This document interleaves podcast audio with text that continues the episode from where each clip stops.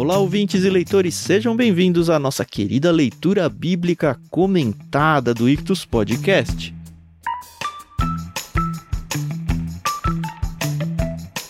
Eu sou o Thiago André Monteiro, arroba Vulgutan. Estou aqui com a Carol Simão e com o Tiago Moreira para a gente continuar em Lucas hoje no capítulo 6. Bom dia, tudo bem, pessoal? Bom dia, pessoal. Aqui é a Carol Simão e hoje nós vamos aí estudar mais um capítulo incrível de Lucas. E aí, Tiagão, tudo bem? Tudo bem, graças a Deus. Juntos aqui para Lucas capítulo 6. Acho que um texto muito conhecido, pelo menos em parte, muito querido, conhecido particularmente em Mateus como Sermão do Monte. E a gente vai falar um pouquinho sobre isso também aqui, mas um texto que traz muitas verdades, muita riqueza pra gente aqui, né? E um texto longo hoje, né? Um capítulo bem comprido. A gente ficou na dúvida se quebrava em seis, em oito, em onze, mas a gente decidiu quebrar em quatro partes só, né?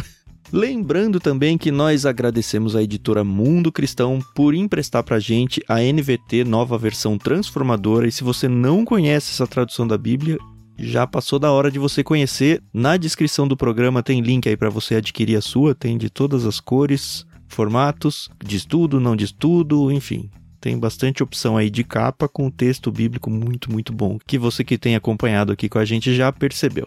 Agradecemos também a Maria Lídia por emprestar a trilha sonora que vocês ouvem ao fundo dos episódios. Não se esqueçam do nosso grupo lá no Telegram, mas no final a gente fala um pouquinho sobre ele.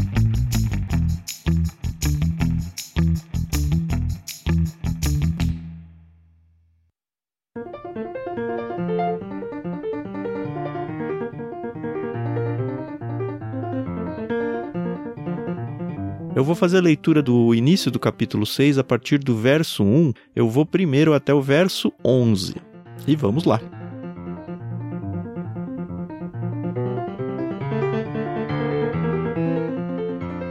Num sábado, enquanto Jesus caminhava pelos campos de cereal, seus discípulos colheram espigas, removeram a casca com as mãos e comeram os grãos. Alguns fariseus lhes disseram: por que vocês desobedecem à lei colhendo cereal no sábado? Jesus respondeu: Vocês não leram nas Escrituras o que fez Davi quando ele e seus companheiros tiveram fome? Ele entrou na casa de Deus, comeu os pães sagrados que só os sacerdotes tinham permissão de comer e os deu também a seus companheiros. E acrescentou: O filho do homem é senhor até mesmo do sábado. Em outro sábado, enquanto Jesus ensinava na sinagoga, estava ali um homem cuja mão direita era deformada. Os mestres da lei e os fariseus observavam Jesus atentamente. Se ele curasse aquele homem, eles o acusariam, pois era sábado.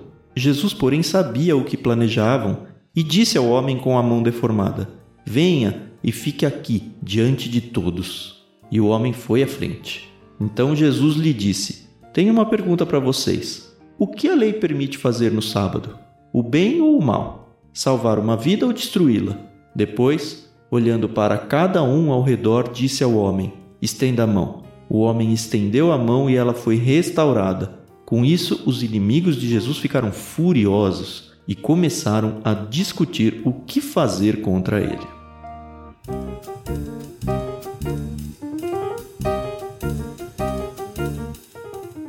Esse primeiro trecho aqui, basicamente, é a treta do sábado, né? A gente é. já mencionou em alguns episódios passados, eu acho que nem foi em, em Lucas, acho que foi lá em Gênesis, essa questão do sábado. E o quanto isso é caro para os judeus até hoje, né? Então eu imagino que. Não sei se dá para dizer que na época era até mais do que hoje, mas de qualquer forma é algo que para os judeus é muito, muito sério. Se você não vem acompanhando com a gente aqui, a gente viveu uma experiência lá em Israel, onde dentro dos elevadores de sábado tem uma cadeira para a pessoa ficar lá dentro e não ter que fazer o trabalho de acender chama, né, que seria apertar o botão do elevador, porque geraria uma faísca. Então, os elevadores são programados para andar de andar em andar. A cidade inteira vira uma cidade fantasma até o pôr do sol. É algo muito, muito respeitado por eles. Então aqui a afronta que Jesus tem para esse rito religioso aqui que na interpretação dos judeus da época era algo vindo lá de Deus mesmo, através de Abraão e tudo. Ó, a gente tem que guardar o sábado, você não pode fazer absolutamente nada. Até hoje eles contam a quantidade de passos máximo que se pode dar num sábado, porque mais do que isso é trabalhar, sabe? Então o legalismo tomou conta de uma forma tão grande, e acredito que na época de Jesus também, que de fato era algo muito grave o que Jesus estava fazendo. Mas eu acho que seria legal a gente falar o que aconteceu com Davi, né? Por que, que Jesus cita esse exemplo, né, do rei Davi, que na época ainda não era rei, né? Eu acho que a gente pode até ler o texto, pelo menos parte dele, porque o texto é um pouquinho longo. Tá lá em 1 Samuel, capítulo 21. Vou ler do versículo 1. O contexto é Davi, como já foi dito, fugindo de Saul, e narra assim a, a passagem. Davi foi à cidade de Nobe para encontrar-se com o sacerdote Aimeleque. Ao vê-lo, Aimeleque tremeu. Por que você está sozinho? perguntou. Por que ninguém o acompanhou? O rei me enviou para tratar de um assunto secreto, respondeu Davi. Pediu que eu não contasse a ninguém porque estou aqui. Eu disse a meus homens onde podem me encontrar depois. Agora, o que tem para comer?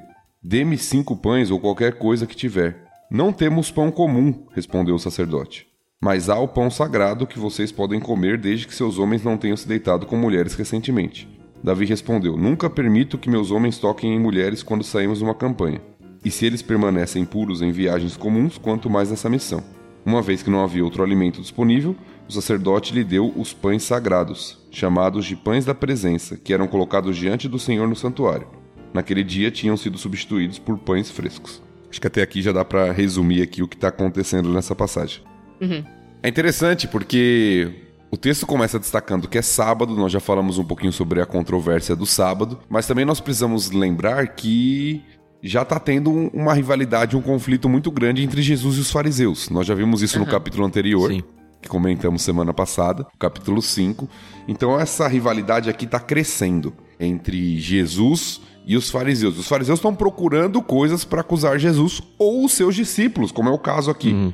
Porque no caso são os discípulos que estão fazendo teoricamente algo errado ou proibido. Sim. o texto narra mostrando que os discípulos estão passando pelos campos de cereal, colhendo espigas, removendo a casca com as mãos e comendo grãos. Qual que é o problema com isso na visão dos fariseus? Essa prática não era proibida. Uhum. Eles não estão roubando milho, né?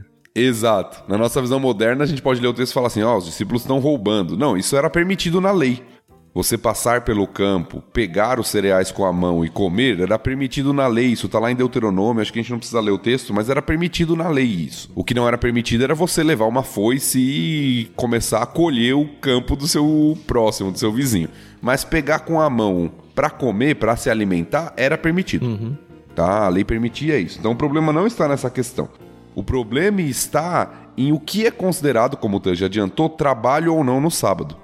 A gente precisa lembrar lá desde os Dez Mandamentos que o dia do sábado era um dia que deveria ser guardado como um dia santo para o povo judeu e que não deveria ter nenhuma espécie de trabalho naquele dia. Então toda a polêmica se dá entre o que os discípulos estão fazendo é trabalho ou não. É essa polêmica, que de acordo com os fariseus era trabalho. Uhum. Você colher espigas no sábado, debulhar, entre aspas, com as mãos, era considerado para os fariseus como trabalho e por isso que eles estão condenando os discípulos. Olha, eles estão desobedecendo a lei. Uhum. É essa a questão. Uhum. E aí Jesus responde com a observação que a Carol fez, que é o texto de Davi aí, né? É interessante, porque naquela situação lá com Davi, eu lembro todas as vezes que eu leio, né? Já me é meio estranho. Porque, enfim, também tem toda uma lei em volta daquele pão sagrado. A gente não tem Davi como levita, então era um, algo exclusivo para sacerdotes, e sacerdotes eram levitas, então assim, tinha uma certa proteção, talvez, não sei que nome dar aqui, mas era um negócio sagrado, não tem como evitar. No entanto, a história lá em Davi, ela acontece e a questão não é nem abordada como certo ou errado, simplesmente é narrado o fato, pronto, acabou.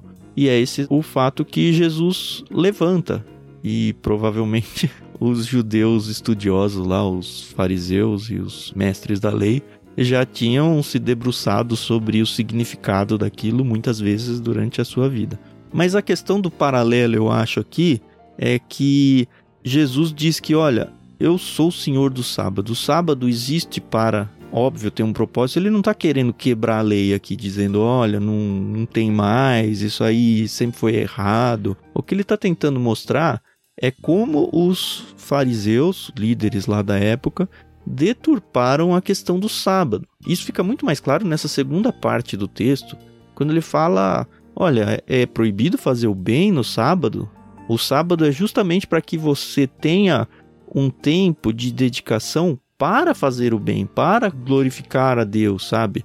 Para não se preocupar com você, se preocupar com o próximo, para você não ir atrás do dinheiro, sabe? É esse tipo de visão que deveria ter o sábado. Só que a coisa foi totalmente destruída e deturpada ao longo do tempo.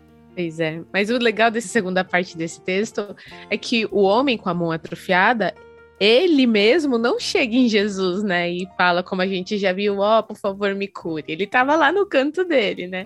É muito legal isso, porque ele ainda saiu super beneficiado da situação, né? E Jesus ainda deu uma super lição nos fariseus que estavam ali, né? E Jesus não faz escondidinho, né? Ele fala: "Ah, ah tá é. todo mundo, todo mundo de olho aqui". A princípio, Sim. a impressão que dá do texto é como a gente já viu, acho que foi no capítulo anterior, que Jesus conhecia o que estava na mente das pessoas. Uhum. Aí dentro da onisciência de Deus e tudo, e falou: bom, já que vai agredir, vamos agredir de verdade, né? Vem aqui no meio.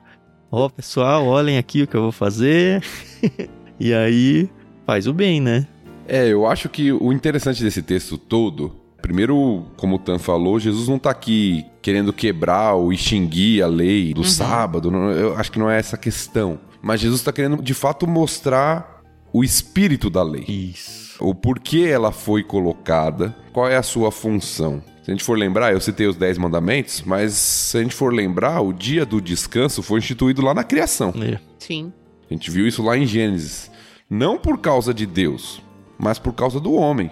Uhum. É, o homem é um, um ser que precisa de descanso, de contemplação, de adorar o Criador de todas as coisas. E a nossa tendência, a gente fala dos fariseus, mas a nossa tendência é pegar uma regra, uma norma, uma lei e não olhar para o espírito da lei e sim para a norma em si. Uhum. Então quem tem filho vai entender isso que eu estou falando. É muito fácil você dar uma ordem para o seu filho e ele ser, principalmente quando criança, adolescente, ele ser extremamente literal na ordem. Sim. Não entendendo o porquê da ordem, mas se prendendo à ordem em si. Uhum. uhum. E até julgando às vezes, ah, mas você falou que não podia e tal pessoa fez. Ah, a ordem em si, não o espírito da ordem, né? o objetivo da ordem. E eu acho que é o que Jesus está colocando aqui. Olha, Davi e seus companheiros, era mais importante que eles tivessem algo que comer para sobreviver do que não comer o pão que era reservado só aos sacerdotes. Uhum. É Sim. mais importante os discípulos terem algo para comer do que simplesmente não. Ah, na minha visão, eles não estão quebrando a lei, eles estão quebrando uma tradição que os fariseus fizeram Isso, em cima da lei. Exato. Uhum. Mas era importante que eles tenham algo para comer no sábado e desfrutar ali daquele alimento junto com Jesus na caminhada deles ali, do que simplesmente não, uma regra que foi colocada, você não pode nem pegar no dia do sábado. É o tal do legalismo, né? Exato, muitas vezes a gente se prende ao legalismo. E é interessante como essa primeira parte termina, para a gente avançar para a segunda. Jesus fala: o filho do homem é senhor até mesmo do sábado. Uhum. E eu acho que tem uma conotação aqui, porque a palavra filho do homem, acho que a gente já citou, ela é um título messiânico, uhum. que é usado lá em Daniel para se referir ao Messias, mas também é um título que destaca a humanidade.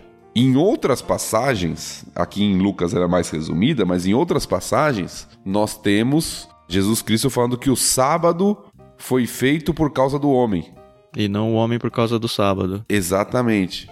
E quando Jesus é colocado aqui como filho do homem, como senhor do sábado, eu acho que ele está destacando que o sábado existe em função do homem. E que o filho do homem, o Messias, ele é senhor do sábado. Ou seja, o que os fariseus estavam fazendo é colocar o sábado como senhor.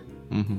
E Jesus está mostrando que, na verdade, o Filho do Homem é Senhor do sábado e por isso ele consegue, inclusive, interpretar adequadamente e consegue ver o espírito da lei do sábado sobre a humanidade e não ao contrário, né? Como uhum. os fariseus estavam fazendo. É interessante no segundo trecho aqui que o ensino em si não é considerado uma quebra do sábado, né? Um trabalho. É verdade. Quem é professor hoje, por exemplo, sabe o quanto é uhum. trabalhoso ensinar, né? Mas uhum. é, é, esse negócio de ter perdido o espírito mesmo. Olha, tava todo mundo lá ensinando, aprendendo na sinagoga, ok? E acho que dentro do que é o certo mesmo. É, o sábado nesse contexto, eles usavam realmente para isso, para ir para a sinagoga, ler a lei, aprender, debater sobre questões da lei. Então era até hoje, né? Uhum. Os judeus que seguem hoje, Outros grupos, inclusive, que continuam guardando o sábado, o sábado é um dia que você pode estudar. Isso não é considerado, pelo contrário, é incentivado. Uhum. Momento de reunião e de estudo, né? Uhum. E a sequência dos eventos aqui é interessante, né? Bem didática da parte de Jesus. Porque ele não vai lá e cura. Ele vai lá, coloca à frente de todos, afinal de contas ele estava ensinando na sinagoga e estava todo mundo ali observando Jesus atentamente, né? Como diz o verso 7. Então ele faz com que seja mais evidente ainda. E ele não vai curar. Ele primeiro fala: Olha, eu tenho uma pergunta para vocês, dentro daquele esquema de ensino mesmo, porque o ensino na época era meio assim, era perguntas e respostas, né? Fazia parte da didática mesmo de ensino da época. E aí, não sei se já tinha acabado de acontecer, porque diz que foi um outro sábado, a gente não tem referência de quanto tempo depois da primeira parte, né? Mas, de qualquer forma, o sábado é o assunto aqui. E aí ele fala: olha, o que, que a lei permite fazer? O que, que ele está tentando fazer? Realmente desconstruir esse legalismo e, como o Tiago bem falou, colocar de volta o espírito da lei na mente das pessoas. Olha, o que, que a gente pode fazer no sábado? A gente pode fazer o bem ou o mal? E é difícil essa leitura para mim, tá? Porque difícil o que eu tô dizendo é a entonação que se dá nessa leitura pode significar coisas diferentes e até hoje eu não consegui achar qual é o correto. Que ele poderia dizer o bem ou o mal, do tipo escolha um dos dois salvar uma vida ou destruí-la. Ou seja, no sábado eu posso fazer um, mas não posso fazer o outro. O outro jeito de ler é o bem ou o mal, do tipo, eu não posso nenhum dos dois, porque é sábado, então eu não posso absolutamente nada. Nem bem eu posso fazer, sabe? Nem bem nem mal. Salvar uma vida ou destruí-la. Eu não sei como ler isso. Mas assim, a conclusão, pelo menos a consequência, não muda. Que o fato é, olha, o sábado ele foi feito para que o homem também faça o bem para que eu salve uma vida se for necessário, como foi o caso de Davi. É, eu acho que tem um pouco de ironia aqui no texto. Um pouco de ironia porque os fariseus estão condenando Jesus por curar um homem, ou seja, fazer o bem. Uhum. Ou salvar uma vida, entre aspas, ajudando na cura né, da pessoa. Porque a palavra salvação também pode ter o sentido de cura, né? Poderia ser curar uma vida, curar alguém. Tem um outro texto, eu nem lembro se é em Lucas ou outro evangelho, que fala: ah, você não pode tirar um animal que caiu no buraco só porque é sábado. Aí no caso seria salvar literalmente uma vida, né? Sim, mas eu acho que a ironia tá no seguinte: Jesus está curando, salvando, fazendo bem e está sendo condenado por isso. Os fariseus estão planejando o que fazer contra Jesus para fazer o mal Hum. e talvez até tirar-lhe a vida no sábado, exatamente, no Ah, sábado. Nossa, olha isso. Então tem uma ironia. O texto termina assim, o versículo 11 falando, eles estão planejando, furiosos, começando a discutir o que fazer contra ele. Ou seja, o que Jesus está fazendo de curar o homem, os fariseus não aceitam. Mas planejar fazer o mal, os fariseus não tem problema com isso no sábado. né? então note a ironia que tem no texto, como eles estão cegos de alguma forma aqui. Né? Sim. E eu acho que é importante a gente colocar, assim como a gente falou da questão da espiga, qual era o problema aqui? Porque existia um debate sobre cura no sábado e sobre aspectos medicinais no sábado. Existia um debate entre os mestres da lei e o que a maioria aparentemente concordava é que você poderia, um médico, por exemplo, daquela cultura, ou até alguém que se propunha curar alguém miraculosamente, poderia fazer no sábado só se fosse uma questão de emergência. Vida ou morte, né? Então a pessoa tá morrendo. Aí você pode curar. Se não é, se é algo crônico, você espera pro próximo dia. e aqui no caso de Jesus é algo crônico. É.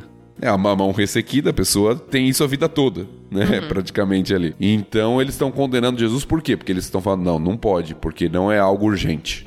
Então não poderia curar no sábado. Mais uma vez, uma tradição oral que foi colocada ali pelos estudiosos ali da lei, pelos fariseus, né? E eu sei que a gente tá muito longe do fim do livro, né? De Lucas. Mas essa questão do sábado, ela vai realmente até o final, porque a própria crucificação de Jesus, a gente vai ver quando chegar lá, ela é totalmente apressada para que acabe antes que comece o sábado, porque aí no sábado não pode deixar um corpo lá, não pode tirar, não pode enterrar, não pode fazer nada, né? Sim, é verdade. Então, ficou, né? Não resolveu muito esse discurso e não funcionou, né? Com isso, os inimigos de Jesus ficaram furiosos e começaram a discutir o que fazer contra ele. Jesus dá a lição dele, tenta fazer a reinterpretação correta aí do sábado, mas as pessoas já estão decididas a acabar com esse novo líder reacionário. E é isso aí, né? A gente já sabe que vai piorar cada vez mais o cenário. Isso que ele ainda nem foi pra Judéia, né? Na Judéia a coisa vai ficar pior ainda. É, nós temos dois lados aqui, né? A popularidade de Jesus, por um lado, aumenta devido ao seu ensino com autoridade, devido às suas curas, seus milagres. Então, o povão, entre aspas, está com Jesus, principalmente por causa daquilo que Jesus está fazendo. A gente vai ver que uma hora ele vai ser meio deixado também pelo povo. Mas os mestres da lei, os fariseus, aqueles que têm uma posição religiosa, eles estão contra Jesus, uhum. porque está realmente batendo de frente com as tradições que eles criaram. Né? Uhum.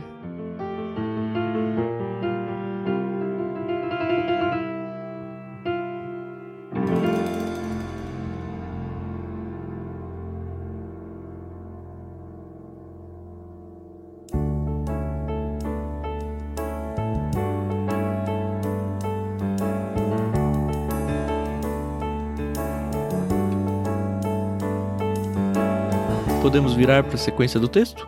Sim. Carol que vai fazer a leitura agora, né, Carol? Isso. Você vai até o verso 19. 19, isso. Então vamos lá.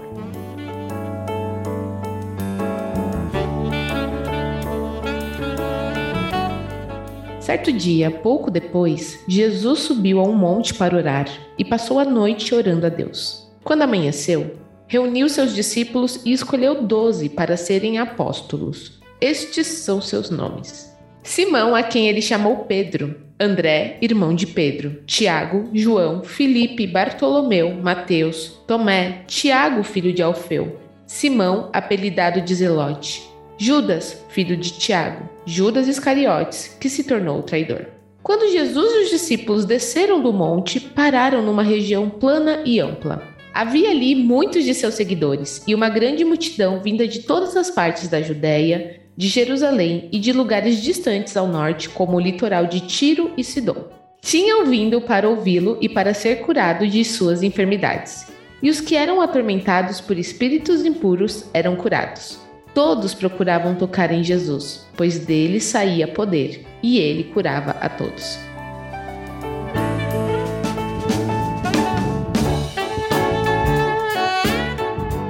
Quem participou de Oance, eu tô falando aí mais do pessoal das igrejas batistas, tinha as musiquinhas, né, pra gente aprender os nomes dos discípulos, né? Então, essa parte aí foi nostálgica. Mas você aprendeu como Bartolomeu ou como Natanael? Só cantando pra saber. Canta aí pra gente, Carol. Vou poupar os ouvintes disso. Essa escolha dos apóstolos é interessante, né? Primeiro que tem que ficar claro que Jesus não tinha 12 discípulos. Ele tinha uhum. muitos mais. E outros textos Sim. vão mostrar que tinha mesmo. Mas ele escolhe um grupo mais seleto aí, provavelmente para andar mais perto dele.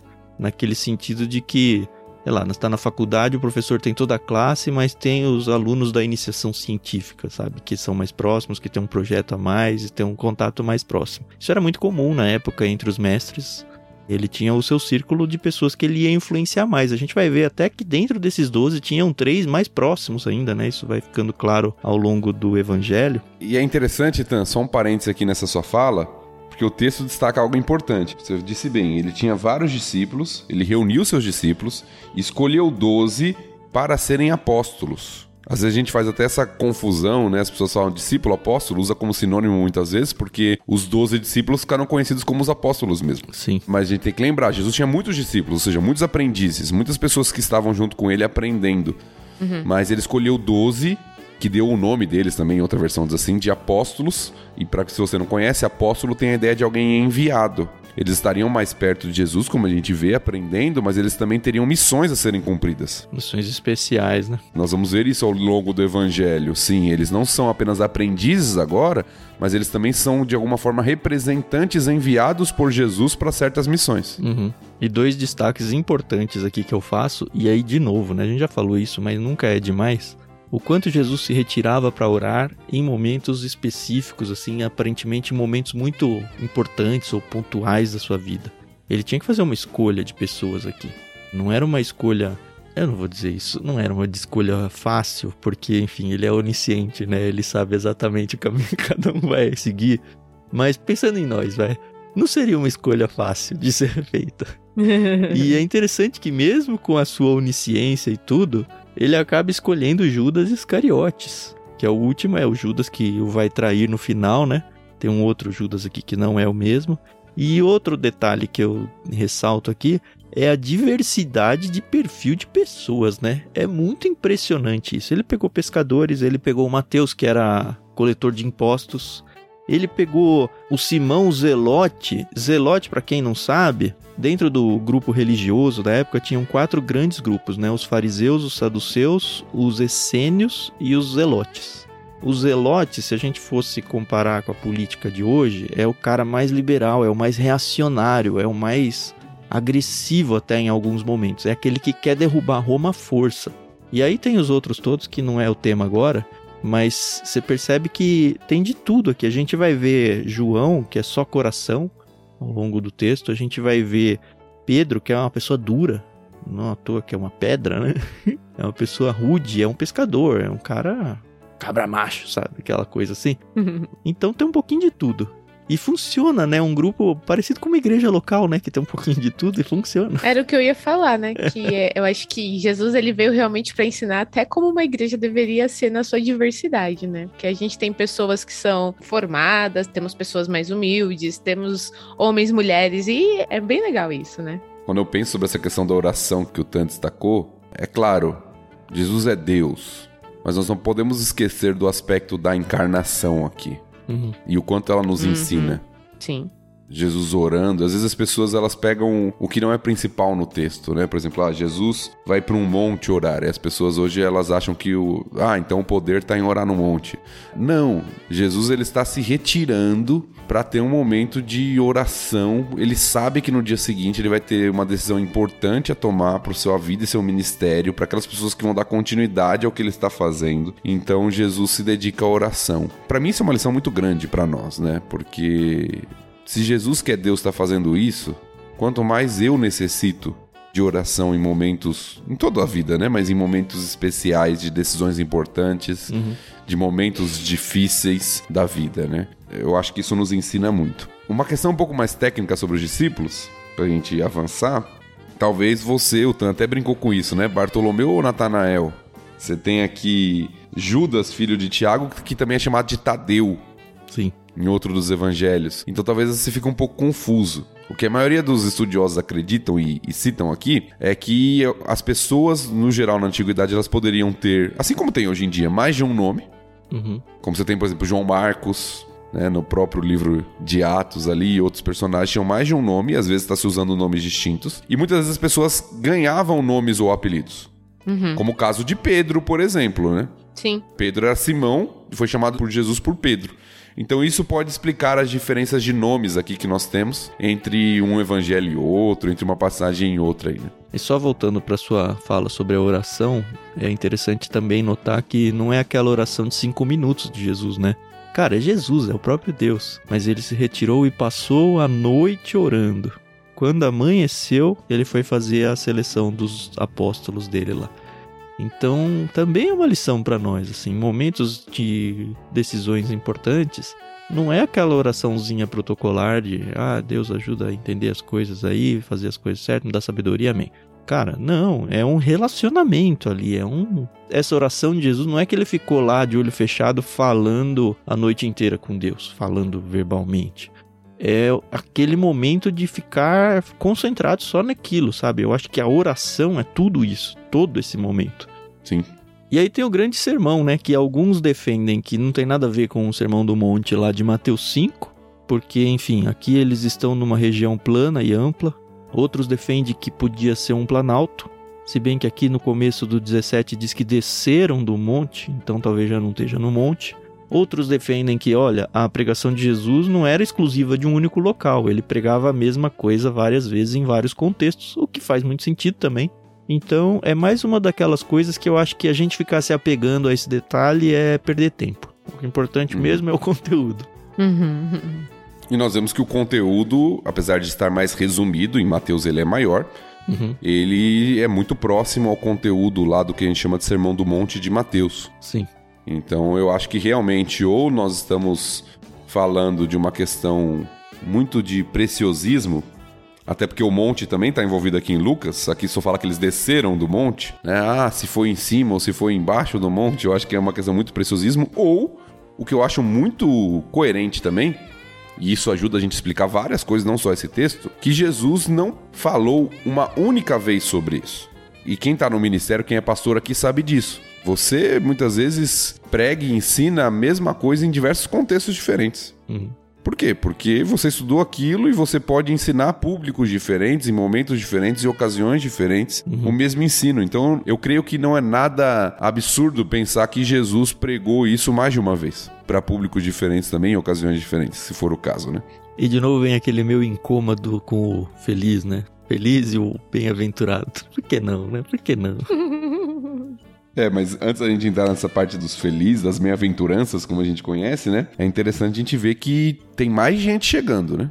Ah, é. O texto fala de grande multidão, vinda de todas as partes, Judéia, Jerusalém, e agora acrescenta um detalhe, de lugares distantes ao norte, como o litoral de Tiro e Sidom.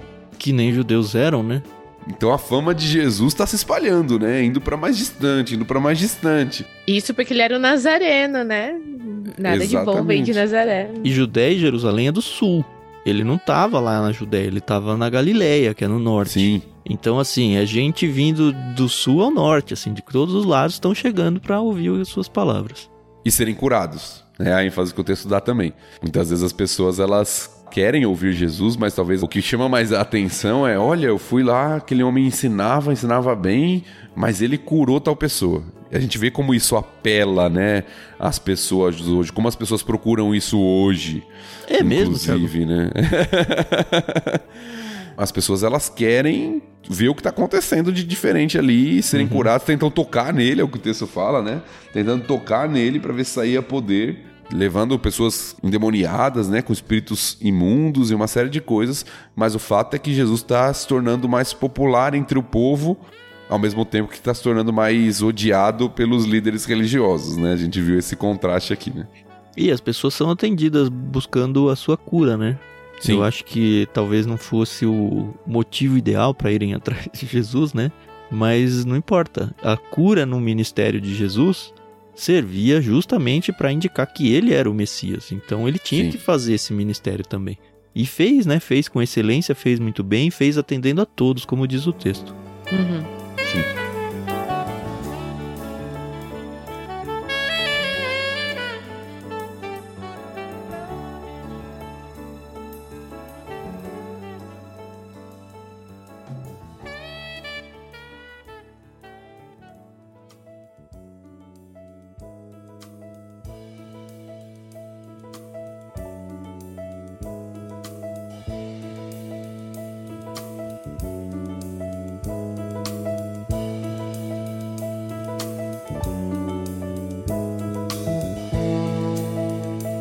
E aí vamos pro discurso, né? Para o que Jesus ensina. E é bem interessante isso que o Tam mencionou agora, porque ele curava, mas não acabava na cura. A cura não era o mais importante.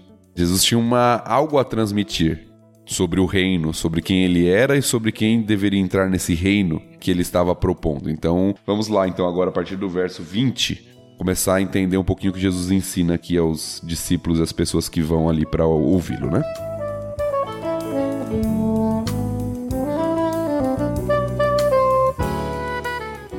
Então Jesus se voltou para seus discípulos e disse: Felizes são vocês pobres, pois o reino de Deus lhes pertence. Felizes são vocês que agora estão famintos, pois serão saciados. Felizes são vocês que agora choram, pois no devido tempo rirão. Felizes são vocês quando os odiarem e os excluírem, quando zombarem de vocês e os caluniarem como se fossem maus, porque seguem o Filho do Homem. Quando isso acontecer, alegrem-se e exultem, porque uma grande recompensa os espera no céu. E lembrem-se de que os antepassados deles trataram os profetas da mesma forma. Que aflição espera vocês, ricos, pois já receberam sua consolação. Que aflição espera vocês que agora têm fartura, pois um terrível tempo de fome os espera. Que aflição espera vocês que agora riem, pois em breve seu riso se transformará em lamento e tristeza. Que aflição espera vocês que são elogiados por todos, pois os antepassados deles também elogiaram falsos profetas. Mas a vocês que me ouvem eu digo: amem os seus inimigos, façam o bem a quem os odeia, abençoem quem os amaldiçoa, orem por quem os maltrata. Se alguém lhe der um tapa numa face, ofereça também a outra. Se alguém exigir de você a roupa do corpo, deixe que leve também a capa. Dê a quem pedir, E quando tomarem suas coisas, não tentem recuperá-las.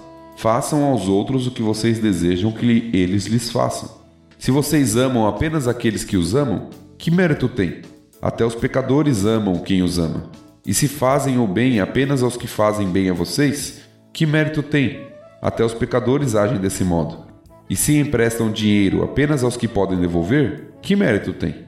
Até os pecadores emprestam a outros pecadores na expectativa de receber tudo de volta. Portanto, amem os seus inimigos, façam-lhes o bem e emprestem a eles sem esperar nada de volta. Então a recompensa que receberão do céu será grande e estarão agindo de fato como filhos do Altíssimo, pois ele é bondoso até mesmo com os ingratos e perversos. Sejam misericordiosos, assim como seu Pai é misericordioso.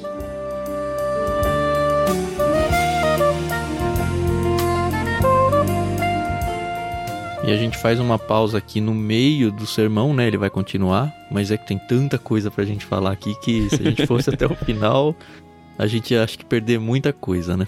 Sim. Agora sim tá na hora de eu falar, né? Que me incomoda o felizes e não o bem-aventurados, né? Eu queimei a largada lá na parte anterior. Mas assim, a gente já acho que gastou bastante tempo discutindo esse felizes ou bem-aventurados, mas tem tanta coisa para falar que eu acho que não devemos gastar tempo de novo falando a mesma coisa aqui. Agora, que esses textos me incomodam, esse início principalmente, quando ele fala, olha, dos vocês que são pobres, felizes os pobres, felizes vocês que choram. É um texto difícil, né, de... Eu não, não tô dizendo nem difícil de aceitar, mas eu acho que é difícil de interpretar esses textos porque a gente vê aqui claramente um contraste muito forte entre pobres e ricos. Ele fala, ó, rico já tem tudo que precisa aqui e vai depois. Ah, então eu tenho que ser pobre. A conclusão imediata que vem, ah, eu tenho riquezas, então eu estou em pecado. Ah, é pecado ser rico, é pecado eu ser bem sucedido.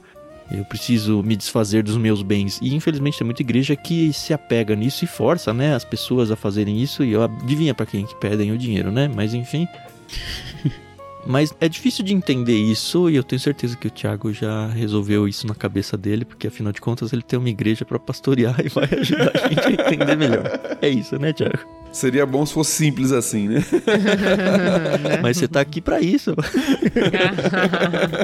Há primeiro uma interpretação às vezes muito superficial do texto e segundo um, um entendimento às vezes que devido às vezes a essa interpretação superficial leva a alguns exageros. A palavra pobre aqui se você lembrar do texto de Mateus, é traduzida como pobre de espírito, uhum. ela tem um significado amplo. Ela pode se referir pobre materialmente, como parece nos sugerir aqui o texto, imediatamente. Mas ela também é usada, por exemplo, para se referir a alguém humilde. De conhecimento ou não? Conhecimento religioso, talvez? Não, no sentido de alguém contrito, de alguém tá. que é receptível à palavra. Tá? A palavra ela é usada tanto para pobreza física, mas também às vezes para pobreza no sentido de falência, de rendição, no sentido eu não sou mais o dono da minha vida. É meio que aceitem o evangelho como uma criança aceita, nesse sentido? Sim. Então eu acho que tem as duas coisas aqui. Tem a pobreza física também, porque lembra que Jesus está falando no geral para o povão. Sim para um povo pobre no geral e oprimido. Lembra que ele está uhum. falando num contexto onde os judeus estão sendo dominados pelos romanos. Então eles são aqueles que choram naquele momento. Eles são aqueles que têm pobreza material. Quem era rico em Israel naquela época eram os governantes, os coletores de impostos, que eram odiados, como a gente falou, a liderança religiosa, que tinha um pouco mais de dinheiro. Deixa eu fazer um contraste para ver se eu estou entendendo certo que pobre de espírito, ele me traz uma conotação ruim, que eu acho que também não é. E aí eu queria propor uma ideia aqui que talvez seja mais fácil explicar o oposto e aí entender pelo oposto do que entender o conceito de pobre de espírito. Porque quando eu penso num rico, pelo menos no rico que está sendo descrito nesse texto, eu estou pensando na arrogância que traz junto com a riqueza. Uhum. Então é aquele negócio de, ah, eu sou rico, então eu sou melhor do que você. Porque e eu, eu não rico. dependo de nada. Isso. E aí a arrogância do rico vem junto, e aí é muito mais difícil você convencer de qualquer argumento uma pessoa desse tipo, não porque ele tem posse financeira, mas porque vem junto a essa arrogância. Autossuficiência. Isso. Esse pobre de espírito é o oposto disso, não a pobreza em si, Mas olha, se eu não sou um arrogante pela riqueza, eu sou esse pobre de espírito, e eu gosto de pôr entre aspas aqui para tirar a conotação ruim disso, no sentido de que, ah, eu tenho que me orgulhar porque eu sou um chucrão, sabe? Não é isso o texto. Eu tenho que me orgulhar porque eu não sou estudado. E eu sei que tem gente que se apega a isso. Não, cristão que estuda é pecado, porque é pecado estudar, sabe? É, hum. é triste ouvir isso, mas é nesse sentido de, olha, eu tenho que estar tá humilde, meu espírito tem que estar rebaixado em oposição à arrogância de um rico. É isso, mais ou menos? Eu creio que sim.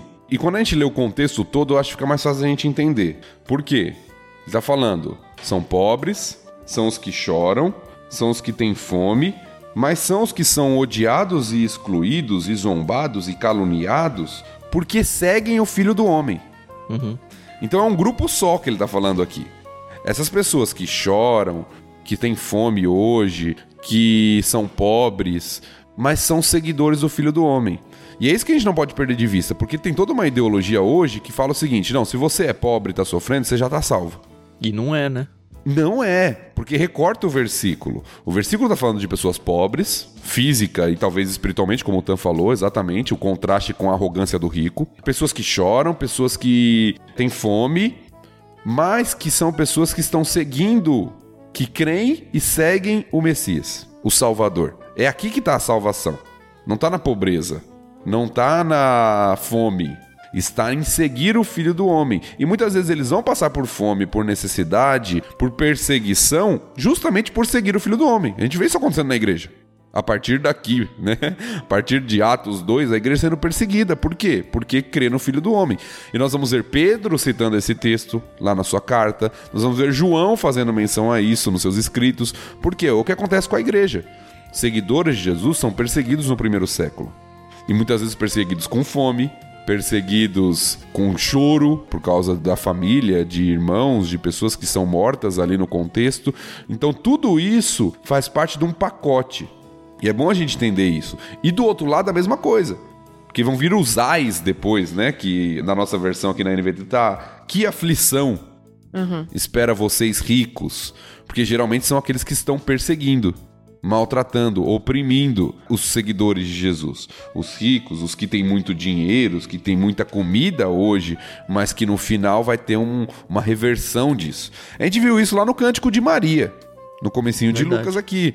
Maria falou sobre isso, que o Senhor exalta os humildes e humilha os exaltados. E humilha os exaltados, exatamente. Esse contraste que há, muitas vezes, o povo de Deus que está disposto a seguir Jesus Cristo na sociedade da época e até hoje, em muitos contextos, é perseguido, é humilhado, passa fome, tem pobreza, mas no final de todas as coisas vai ter a recompensa. Eles escolheram o que era importante, né? Exato. Eu queria fazer só uma ilustração é um paralelo interessante para os dias de hoje. Eu vivi algumas vezes contextos assim de ver pessoas sofrendo com isso, eu digo. Por exemplo, você pega um cristão que cresceu aí dentro da sua igreja local e essa pessoa vai para uma universidade. É difícil ela manter a fé dela lá, porque ela sofre ataques de todo lado e aí não é a riqueza física, né, a riqueza material, é a riqueza intelectual, vamos dizer assim, de uhum. pessoas que falam, cara, como que você consegue conciliar esse negócio aí, essa história da carochinha que você acredita, com toda essa sabedoria que você está tendo aqui? E isso vem de colegas, isso vem de professores, isso vem de todos os lados da academia, da arrogância da academia, para dizer, não, isso aí é. Você tem que se desconstruir disso, isso é tolice seguir atrás desse discurso aí. É um discurso que não para em pé seguir o cristianismo. E aí acho que esse discurso de Jesus aqui é meio que para essas pessoas também, no sentido de que, olha, você está sendo humilhado de uma certa forma, você está sendo excluído. Às vezes você tem deixado de ser aceito em algumas oportunidades dentro da faculdade ou da, da sua carreira por causa da sua fé. Mas é esse o humilde de espírito aí, o pobre de espírito, que olha, na verdade eu permaneço sólido na rocha aqui. A gente vai ver rocha ainda hoje, né?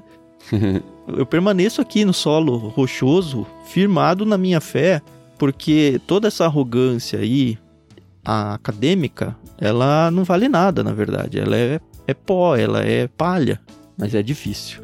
Uhum.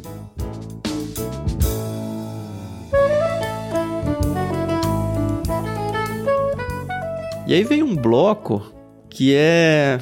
Olha, eu acho que é só um discurso do cristianismo, viu? Eu nunca ouvi nenhum discurso desse tipo aí, em nenhum tipo de filosofia, em nenhum tipo de ensino. A gente não vê isso nem na escola, assim, ensinando para os nossos filhos. Essa questão de tratar bem os inimigos, de ser tonto dos outros, né? é isso, né? É nada, Tan. É que Jesus é por amor, entendeu? Então ele só tá aqui explicando como é que a gente tem que agir. a gente aprende isso, a gente cresceu na igreja, a gente escuta esse discurso até hoje. Mas aquela máxima de ah, dar a outra face na boca do mundo, ela se torna até uma piada, né? Talvez nós estamos aqui com um dos discursos, dos ensinos mais difíceis das escrituras. Uhum o judeu do mundo antigo, do primeiro século ali, da época de Jesus, foi ensinado a amar o seu próximo, judeu, seu compatriota, sua família, mas estava acostumado a odiar os seus inimigos. Uhum. Sim. Odiar o estrangeiro, odiar aquele que de alguma forma não considerava o Deus de Israel. Foram criados num contexto contrário ao ensino de Jesus aqui. De uhum. ódio aos inimigos. E séculos e séculos disso, né? Sim, sim. A gente tem como exemplo Jonas, que não queria ir lá para Ninivitas porque eles eram inimigos. E imagina que eu vou lá pregar e vai que eles se convertem. que perigo. Não, e, e, é claro que isso é algo extremamente revolucionário, mas não é algo novo quando a gente se refere, por exemplo, à própria lei de Deus do Antigo Testamento. Uhum. Jesus aqui não está dando algo novo. Mas o judeu, ao muitas vezes ignorar o que estava sendo escrito desde o Antigo Testamento, que deveria considerar inclusive o gentil, o necessitado, ele vai criando uma mentalidade diferente daquilo que Deus queria para o seu povo. Sim. E aqui Jesus tem que retornar algumas coisas e dar alguns ensinos que são de alguma forma chocantes para o povo, uhum. para falar quem era o cidadão do reino, né? Quem era aquele que quer ser um seguidor de Jesus, o que deveria estar na mente dele, né? Uhum. A minha dúvida é se tem limites nisso. E eu tô pensando agora em nós, povo brasileiro. Porque, como o Thiago falou bem aí, o contexto lá, Israel, a questão familiar, a questão do clã, a questão das tribos, ela era muito patente para eles. Isso era muito natural deles, até o desenvolvimento do xenofobismo, como a gente mais ou menos falou aí. Mas a gente hoje vive aqui num contexto brasileiro onde as pessoas tentam se dar bem em cima das outras a qualquer custo, onde enganar e ir atrás do jeitinho brasileiro é quase um elogio, assim, sabe? É esperado isso das pessoas. Você esquece um negócio num lugar, ah, achado não é roubado, sabe? É, ah, você perdeu, vai assaltar, ah, perdeu, perdeu. Tudo, sabe? Todo o contexto, a gente vê o amiguinho na escola dos nossos filhos falando, ah, não gosto de você, batendo. E é difícil educar nossos filhos dentro desse princípio bíblico e ao mesmo tempo não deixar ele se tornar um bobão. É muito é muito difícil assim. Eu entendo isso. E os textos aqui, eles vão mostrar situações onde a pessoa claramente leva prejuízo e ela simplesmente não vai atrás da justiça, né? Eu tive uma vez uma discussão com um amigo advogado e foi mais ou menos para esse lado. Até onde um cristão ele deve realmente entrar na justiça por buscar os seus direitos ou não, ele simplesmente assumir o prejuízo embasado ou não dentro desse princípio. Isso vale contra a pessoa física ou vale contra a pessoa jurídica também? É assim, é um desdobramento monstruoso que a gente tem que considerar. E eu acho que a gente tem que olhar hoje para esse texto e pelo menos fazer algumas perguntas e falar até onde eu posso ir ou não devo ir para obedecer ou desobedecer esse texto. É, eu acho que nós temos princípios universais aqui uhum. Uhum. com aplicações diversas, eu diria. Primeiro que o contexto está falando de amor ao inimigo. E não é o neutro, né? É o inimigo, é declaradamente inimigo, né? Isso, é o inimigo e às vezes a gente. É claro que o princípio de amor, a Carol falou, né? Do amor no princípio aí, Jesus como a demonstração máxima do amor, deve se dar em todo momento. Sim. E em todo contexto. Agora, como isso se manifesta em diferentes culturas, em diferentes situações, em diferentes públicos, eu acho que difere.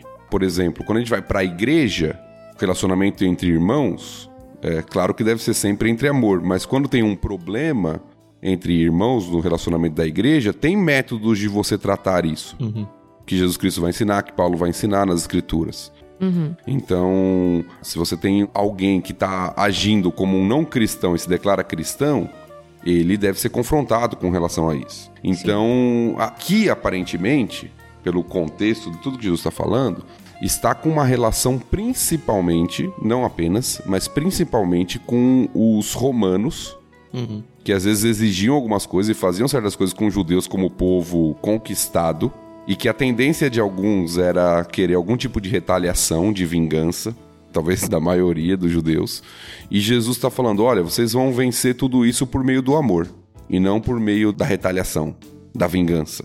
Paulo vai falar sobre isso lá em Romanos quando fala que a gente não deveria se vingar, mas vencer o mal com o bem. Uhum. Então eu acho que essa é a grande questão que Jesus está falando aqui. O amor ao inimigo refletindo o que Deus faz para conosco, que é como ele termina o texto. Ser misericordioso como Deus é misericordioso para conosco, porque Deus é misericordioso com todo mundo, até com os injustos e maus. No fim né? é misericórdia, né? Exatamente. É interessante porque a impressão que me dá é que, e talvez eu esteja com a impressão errada mesmo. Nesse contexto, se você reagisse com amor, a pessoa talvez ia cair em si e falar: Puxa, olha, eu tava esperando que ele me fizesse o mal também, mas ele fez o bem e aí a pessoa cai em si, e, enfim, se desculpe e tal. Eu não sei se era verdade isso lá no Império Romano, mas a impressão que eu tenho no nosso contexto brasileiro é que se alguém receber esse tipo de resposta, a pessoa fala, ô, mais um tonto aí, deixa eu me aproveitar porque ele vai agir assim, sabe? Mas assim, eu acho que num certo sentido, trazendo uma aplicação bem prática mesmo, é a questão de assumir o prejuízo, bem como o finalzinho do texto falou, né? Olha, a recompensa que vocês receberão no céu será grande. Então, como a gente já falou aqui, a questão é a nossa misericórdia pelas pessoas. É a difícil lição, e tô falando isso pra mim, tá? Pessoalmente, mas eu acredito que seja uma lição difícil pra grande maioria das pessoas aí, de deixar a vingança nas mãos de Deus. Eu sou um cara muito irado, sabe? Várias situações me deixam muito irritado, eu quero resolver e tal, e é, é uma das minhas lutas, assim, pecaminosas maiores. Esse senso de justiça, sabe? E me tira muito do sério isso. E pra mim é assim, é- esse discurso me arrebenta. Assim, eu nunca, por exemplo, processei ninguém. Mas não me faltou vontade. Vontade, né? Sei lá, se alguém me faz algum mal, mano, assim, a primeira coisa que me faz passar na cabeça é. Meu, eu vou na casa dele pegar um negócio e pegar pra mim porque tem que reparar esse dano, sabe? É um negócio totalmente anticristão, mas é a minha natureza pecaminosa aflorando, né? Então esse texto me fala muito mesmo. E pra mim é, é justamente isso, é falar, ó, Deus, tá bom, eu tô sendo prejudicado, você está vendo que eu estou sendo prejudicado, então, número um, trabalha no meu coração pra eu saber lidar com isso. E número dois, me ajuda a entender que é o Senhor que vai se vingar. Se a pessoa vai se arrepender, se ela vai vir com amor num segundo momento, aí não é mais minha responsabilidade. A minha responsabilidade, de alguma forma, é amá-la. Uhum. Então eu preciso de ajuda do Senhor aí pra eu conseguir fazer isso. Eu acho que é essa a questão. E o texto fala muito bem, né? Todo mundo age muito bem quando a coisa é boa, quando é o seu amigo, quando é pra retribuir um presente, você dá outro no lugar. Mas o contrário é o que o bicho pega. É, eu acho que esse é um ponto importante do texto. Além da questão de deixar as coisas na mão de Deus, é de testemunho da diferença que há quando eu sou filho de Deus. Uhum.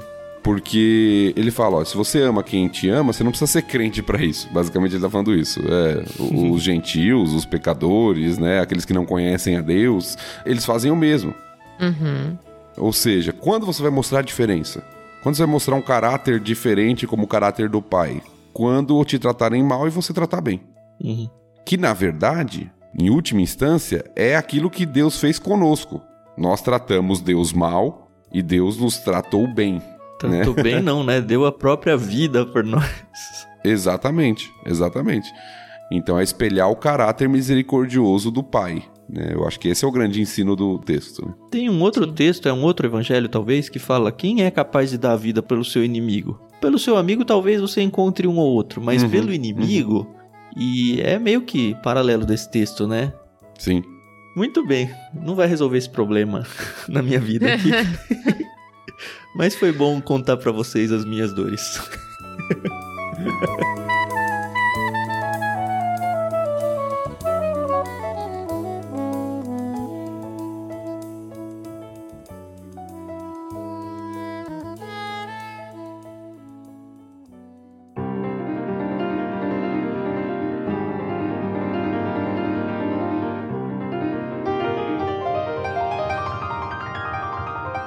Vamos virar pro último bloco? Vamos lá. Então eu vou fazer a leitura do verso 37 até o final.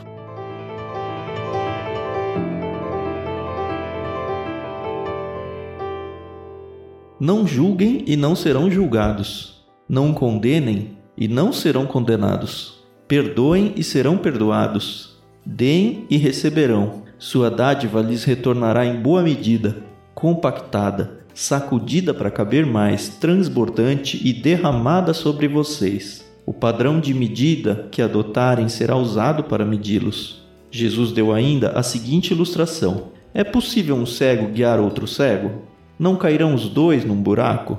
Os discípulos não são maiores que seu mestre, mas o aluno bem instruído será como o mestre. Por que você se preocupa com o cisco no olho do seu amigo, enquanto há um trunco em seu próprio olho?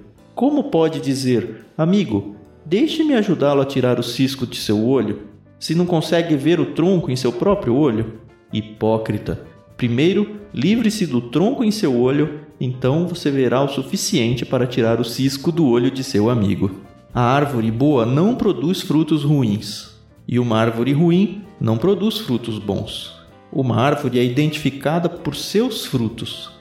Ninguém colhe figos de espinheiros nem uvas de arbustos espinhosos. A pessoa boa tira coisas boas do tesouro de um coração bom, e a pessoa má tira coisas más do tesouro de um coração mau, pois a boca fala do que o coração está cheio. Por que vocês me chamam Senhor, Senhor, se não fazem o que eu digo? Eu lhes mostrarei como é aquele que vem a mim, ouve as minhas palavras e as pratica. Ele é como a pessoa que está construindo uma casa e que cava fundo e coloca os alicerces em rocha firme. Quando a água das enchentes sobe e bate contra essa casa, ela permanece firme, pois foi bem construída. Mas quem ouve e não obedece é como a pessoa que constrói uma casa sobre o chão sem alicerces. Quando a água bater nessa casa, ela cairá, deixando uma pilha de ruínas.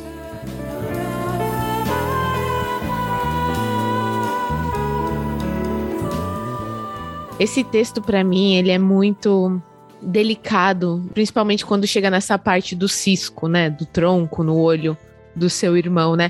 Porque eu já vi tantas aplicações assim práticas erradas da galera falando: "Ah, eu sei que eu tô errado, mas cuida da tua vida aí, que você não é perfeito. E usando o texto bíblico, tira o cisco do seu olho antes de vir falar de mim. E, puxa, amiguinho, não é assim, né? Vamos, né, ser mais complacentes no sentido de nos ajudar, né?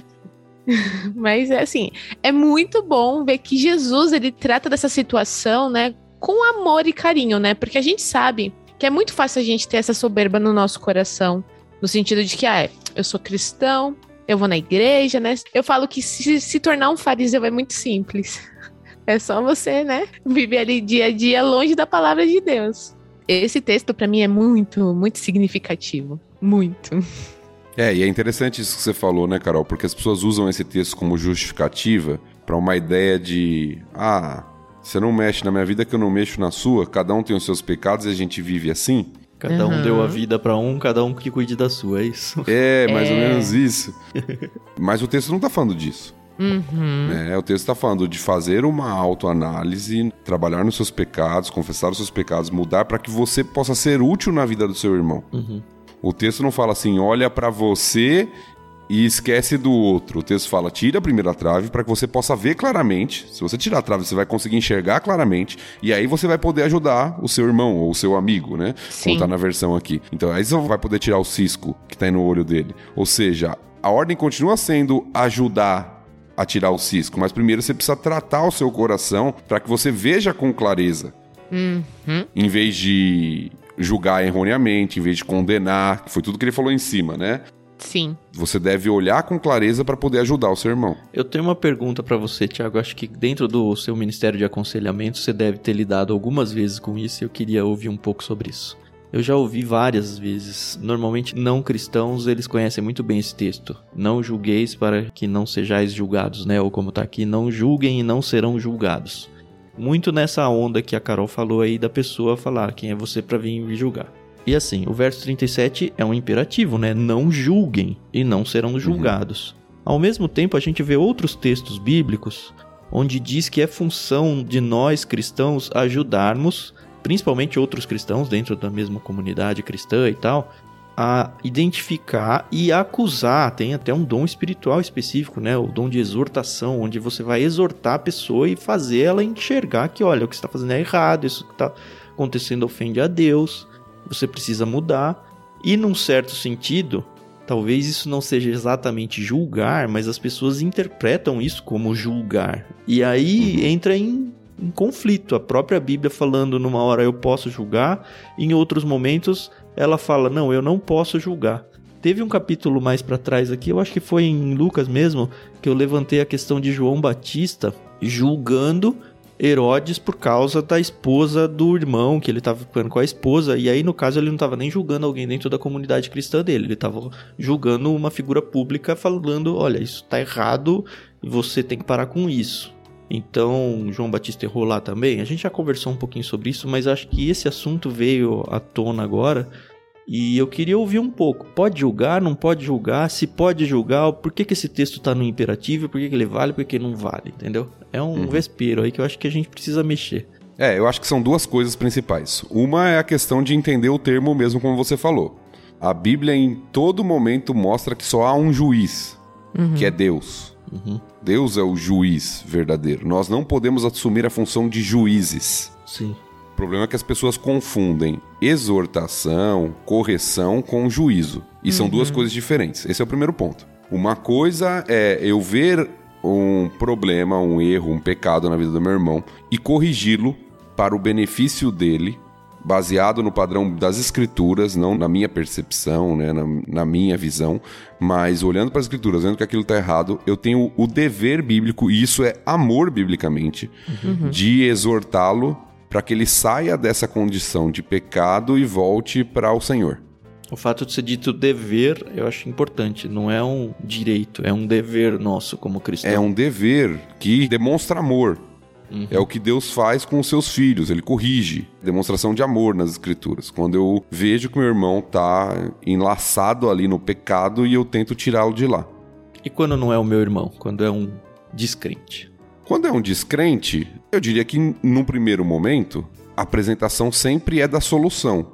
Em que sentido? De apontar para Cristo. Nunca uma questão meramente moral. Às vezes a gente quer que o descrente se comporte como crente. E, ele não vai, se ele não tem o Espírito Santo de Deus, ele não tem nem condições disso. Uhum. Sim. É, às vezes a gente quer, ah, você tem que mudar de vida. Ele só vai mudar se ele conhecer Jesus mesmo. Certo se ele se render a Jesus. Mas a primeira questão é a diferença mesmo de entender o que é julgamento e o que é exortação ou correção. São duas coisas distintas. Nós nunca estamos no papel de condenar as pessoas, uhum. do juiz de dar um veredito. Nesse sentido, nós não somos chamados a julgar. Mas temos nossos tribunais, né? Tem outros textos que vão atuar um pouco nessa área de ah, a gente deve ou não ir para tribunal. Mas acho que a gente não precisa ir tão fundo nesse vespeiro hoje. E geralmente lembra que nesses contextos não é o indivíduo que julga, é a comunidade. Uhum. E aí tem um, uma validade, né? Todo um processo e todo tem que ter testemunhas para não cair nesse erro de avaliação individual muitas vezes, tá? Uhum. Mas isso é uma coisa, né? Como a gente falou. A segunda coisa que eu acho que é o que o, esse texto especificamente que a gente está lendo aqui está enfatizando por todo o contexto é o julgamento equivocado.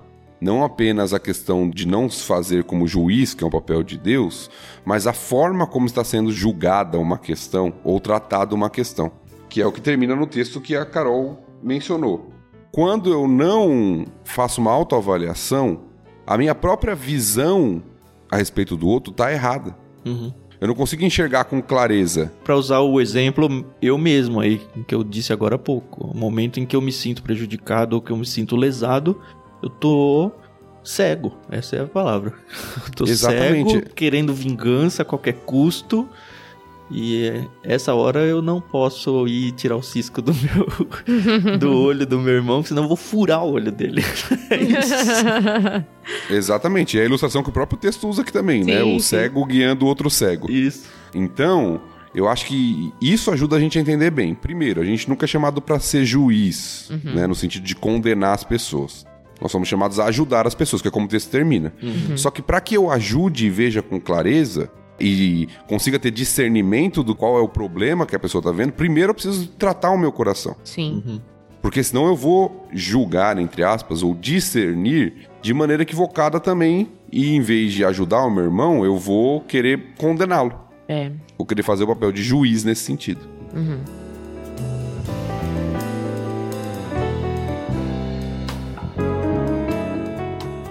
esse trechinho aqui, nem sei se tem muito a ver, mas tem que ter a ver porque tá no meio, né? Eu sempre fico meio perdido no significado mesmo, tá? Os discípulos não são maiores que seu mestre, mas o aluno bem instruído será como o mestre. O que, que ele tá querendo dizer com isso? Olha, eu acho que Jesus está contando. Tô tentando interpretar aqui o texto. Ele está contando um, um dito. Aparentemente, isso aqui era como se fosse um dito popular. Uhum. Ah, o discípulo não será maior do que o seu mestre e tal. Mas para mostrar que se o discípulo seguir aquilo que o mestre está falando, ele pode ser como o mestre. Uhum. Eu acho que essa é a finalização que Jesus dá. Ó, o discípulo não será maior do que o seu mestre, mas o aluno bem instruído será como o mestre. Uhum. Acima, o que, que ele falou? Vocês não devem julgar, vocês não devem condenar, vocês devem perdoar para serem perdoados. Uhum. Vocês não vão ultrapassar o ensino que eu estou falando para vocês, mas se vocês considerarem e se submeterem a esse ensino, vocês viverão e serão aquilo que eu estou ensinando para vocês. Sim, legal. Eu acho que a ideia é essa, né? E aí o finalzinho das árvores é interessante, né? O que também bate em mim, e eu tô usando pela terceira vez a mim mesmo como ilustração, né? Uma árvore boa e produz frutos bons, uma árvore ruim produz frutos ruins. É, é triste falar isso, né? Porque a minha natureza pecaminosa, sem Cristo, ela só me mostra que eu sou uma árvore ruim. Porque se eu não tiver o Espírito Santo habitando em mim e falando, calma, Tiago, se segura nesses momentos de ira, eu vou demonstrar qual é o meu fruto verdadeiro, sabe? Eu preciso que Cristo realmente transforme os meus frutos, e aí o texto ficou bem claro que para que eu gere frutos bons, eu preciso antes eu ser uma pessoa boa. E eu nunca vou ser bom. Eu tô falando eu para dar de exemplo, né? Mas ninguém, né? Várias vezes na Bíblia isso fica muito claro. Ninguém é Uhum. bom a ponto de ter frutos bons. Todo mundo é ruim, todo mundo é, é espinheiro, todo mundo é, é árvores que dão frutos ruins. Isso aqui eu ouvi muito, né, da minha avó, da minha mãe. Ah, isso aí, ó, você olha pro que a pessoa faz e você já sabe quem ela é. Você olha como ela trata os pais, você já sabe como ela vai tratar o seu cônjuge quando ela casar. Você olha como ele lida com o professor e você vai ver como ele vai ser com o dia que ele for um, um empregado, ou um patrão, ou seja lá o que for. Mas é, é muito claro isso no texto, né? É, e eu acho que a grande questão dessa ilustração, Jesus dá duas ilustrações finais, né? A da árvore Uhum. e daqui a pouco a gente vai falar do alicerce. Para concluir o, o sermão dele, ele dá duas ilustrações finais. A da árvore, para mim, a grande questão é o que, que tá governando o nosso coração. Uhum. Ele termina falando que a boca fala do que tá cheio o coração. Uhum. Ou seja, aquilo que a gente fala, aquilo que a gente faz, revela o que tá no nosso coração. Sim. E eu acho que isso vai além da questão de conversão. Quando eu digo que vai além, é, é evidente, o Tan falou bem, nós, naturalmente, nossa natureza pecaminosa, nós somos árvores podres, que vão dar frutos ruins. Isso é inevitável. O ser humano, por causa do pecado, vai produzir isso. Uhum. Mas aquele que foi salvo em Cristo, ele pode dar frutos bons. Uhum. E quando eu digo pode dar frutos bons, porque eu acredito que é algo que tem que ser trabalhado continuamente. Porque ele Sim. também pode dar frutos ruins. É, ele precisa do coração sendo renovado, transformado a cada dia, para que haja fruto bom saindo dali. Uhum. Você quer fazer algo bom? Não se preocupe com aquilo que você está fazendo. Se preocupe com seu coração. Porque depois que ele for tratado, naturalmente vai sair coisa boa. É isso, né? Uhum. E se não for tratado, não vai sair coisa boa também, né? Exato. Tem uma ilustração muito usada na teoria de aconselhamento bíblico nessa parte do coração que eu acho que é muito didática. Aqui o pessoal só tá ouvindo, então não dá para enxergar a ilustração. Mas imagine que eu tô com uma garrafa de água na mão e aí eu abro a tampinha dessa garrafa, chacoalho a garrafa. O que, que vai acontecer? Vai cair água Vai no cair chão, certo? Sim, é, é. Aí a pergunta é: por que caiu água no chão? Aí alguns podem responder: porque você abriu a garrafa ou porque Exato. você chacoalhou a garrafa. Mas a resposta fundamental é porque tinha água. Ah, Se não tivesse água dentro da garrafa, não cairia água. As situações, né, de chacoalhar, de abrir, de tentação, que a gente chama, elas servem para revelar o que está no nosso coração, o que está lá dentro, que está dentro da garrafa. Jesus está falando aqui, a boca fala do que está cheio o coração. Então, basicamente, eu não grito com alguém porque a pessoa me provocou, eu grito com alguém porque isso estava lá no meu coração antes. Um coração tratado vai ter fala, reações tratadas. E isso tem que ser contínuo. É o que o Tan tava falando. Pra lidar com a ira, eu não consigo. Seria ótimo, né? Se eu conseguisse resolver isso de uma vez por todas na minha vida. Mas não, eu preciso tratar isso continuamente. É algo que eu preciso estar sempre trabalhando para que, em vez de meu coração reagir com ira, reaja com graça, com amor, com perdão, com bondade. É um coração transformado que vai gerar frutos transformados. e é muito bom que a garrafa esteja fechada no dia que eu chacoalhar. A minha dúvida pra você, Thiago, é se você faz essa ilustração no seu escritório quando você tá né? conseguindo e molha seus livros. Eu já fiz na sala de aula, o pessoal ficou com medo de eu escorregar e cair no chão. Bem. Essa fala de Cristo, que mãe nunca usou com o filho, né?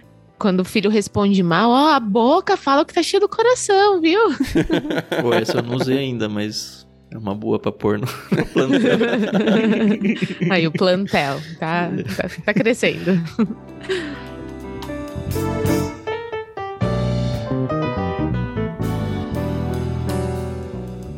E a do alicerce aí também aparece várias vezes na Bíblia em outros contextos, né? Mas é mais ou menos a mesma coisa, né? A ilustração é praticamente a mesma. A questão é de você estar preparado aonde ninguém tá vendo, que é o alicerce, mas é, Uhum.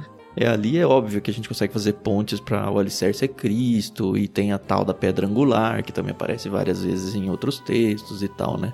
Mas é isso, é a gente se planejar para se tornar uma boa árvore, para se tornar uma boa edificação. E isso se dá através da prática. É a grande ênfase aí da ilustração, né? Nós temos a ilustração do alicerce, a casa construída sobre a rocha, a casa construída sobre a areia. Mas note que a comparação que Jesus dá é entre aquele que ouve as palavras e pratica e aquele que ouve e não pratica. Uhum. O que construiu a casa sobre a rocha é aquele que ouviu e praticou o que Jesus está ensinando. Jesus está encerrando o sermão dele dando uma ilustração. Sim. Ele fala assim, ó, se você veio aqui, ouviu o que eu falei e não praticou, não adianta nada. Sua casa é construída sobre areia. Primeira tempestade ela vai cair. Agora, se você ouviu o que eu tô falando e colocar isso na prática, sua casa vai resistir às tempestades. Então Jesus está basicamente terminando o sermão incentivando a ter essa solidez e essa solidez vem por meio da prática daquilo que Jesus está ensinando. Que gera trabalho, né? Exatamente, ele sabe Uhum. que não é uma coisa fácil, né? Não é do dia pra noite que a gente vai mudar certos comportamentos que a gente tem, né? É, não é à toa que é um exercício espiritual. Também já Uhum. falamos em outros episódios. Exercício dá trabalho, exercício cansa, exercício requer tempo, requer trabalho. Precisa Uhum. ser feito. é. Não Sim. vou virar um Miss Universo porque eu tenho muita vontade de ser um Miss Universo. Se eu não fizer um exercício e me focar só nisso e dedicar minha vida a isso, não vai acontecer nada nunca. Eu gosto muito de um paralelo dessa ilustração, se não me engano, é lá no meu xará Tiago, na parte do espelho, né? De você ouvir tudo isso é como você olhar num espelho, você olha lá a sua imagem, sai e vai embora. E isso- daqui a pouco você esquece a sua imagem. Que não, não é isso, né? E lá naquele contexto, exatamente, Tiago também falando de ser praticante e não somente ouvinte. Isso. Uhum. Um dia a gente vai chegar em Thiago. Thiago é curtinho, mas ele é tiro certo. eu gosto dele, ele me lembra muito eu. Deixa eu fazer um comentário muito nada a ver aqui, mas agora toda vez que eu faço minha devocional, eu fico, ai, quando é que a gente vai chegar no LBC pra falar disso? Ai, eu preciso falar disso com alguém. Você tá Sabe quando- anotando, Carol? Então, eu, eu comecei a fazer isso quando eu cheguei em Ruth. Eu falei, não, eu preciso começar a anotar, porque surge dúvidas, surge outras questões. E eu falei, ai, eu preciso logo. Sabe quando você lê aquele livro maravilhoso e você quer alguém para conversar com você e não uhum. tem ninguém por enquanto? A gente precisa chegar em alguns livros aí, rápido. É interessante. As minhas devocionais, elas trabalham um pouco ao contrário, cara. não quer chegar. Não, outros livros que a gente ainda não chegou, mas com princípios de trechos que a gente já tratou. E aí eu ah. falo, uh, caramba, eu devia ter falado isso. Ai, eu devia ter trazido essa Mas é muito legal essa ligação que a gente tem entre as coisas, né? Mostra só a Sim. riqueza da Bíblia mesmo para nossa vida, né? Verdade. Sim.